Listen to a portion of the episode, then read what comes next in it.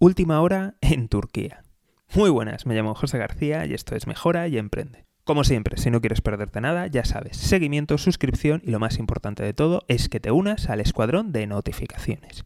Continuamos con la crisis de la lira turca y en general la crisis de la economía turca. Y es que veréis, Erdogan continúa con sus Erdonomics y ahora ha tenido la nueva y flamante idea de invitar o sugerir a sus ciudadanos que le vendan el oro que poseen y que se lo cambien por liras turcas. Toma ya. Y por cierto, si no sabes lo que son los Erdonomics o lo que ha estado pasando, te dejaré los vídeos sugeridos por ahí o te dejaré el link por algún lado. Y aquí es donde viene la cuestión. Dile a un ciudadano o ciudadana turca que, por favor, venda su oro y te lo cambie por liras turcas liras que se han devaluado enormemente en los últimos meses y que además arrastran una inflación galopante en el país.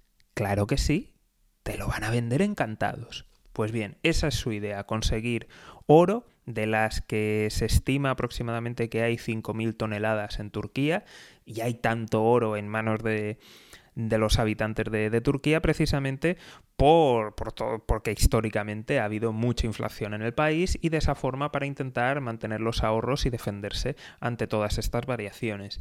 Pues bien, el plan es el siguiente. El gobierno se apodera o sugiere a los ciudadanos que les vendan por favor ese oro y de esa forma el Banco Central, en vez de intercambiar divisas extranjeras, ya que se está quedando sin ellas, pese a haber hecho operaciones de, de sweep entre otros bancos centrales, que por cierto, si no te has enterado en vídeos sugeridos está, ese capítulo donde te lo explico todo, todo, todo.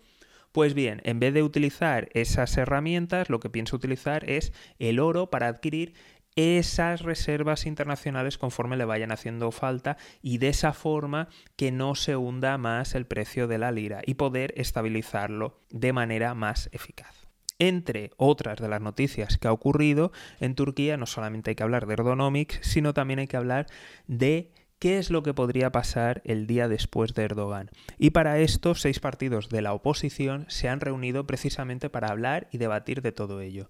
No está claro que aún vayan a hacer frente común, pero de momento sí que lo que quieren hacer es intentar poner en común las medidas que quieren implantar en el caso de que llegara el día sin Erdogan.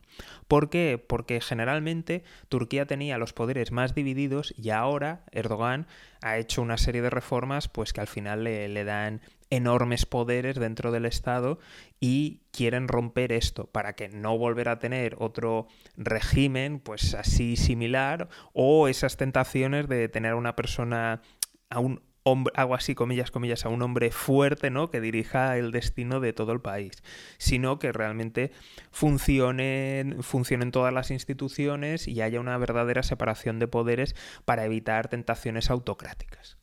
Como siempre, si no quieres perderte nada, ya sabes, seguimiento, suscripción y lo más importante de todo es que te unas al escuadrón de notificaciones. Dejo un link en la descripción. Un saludo y toda la suerte del mundo.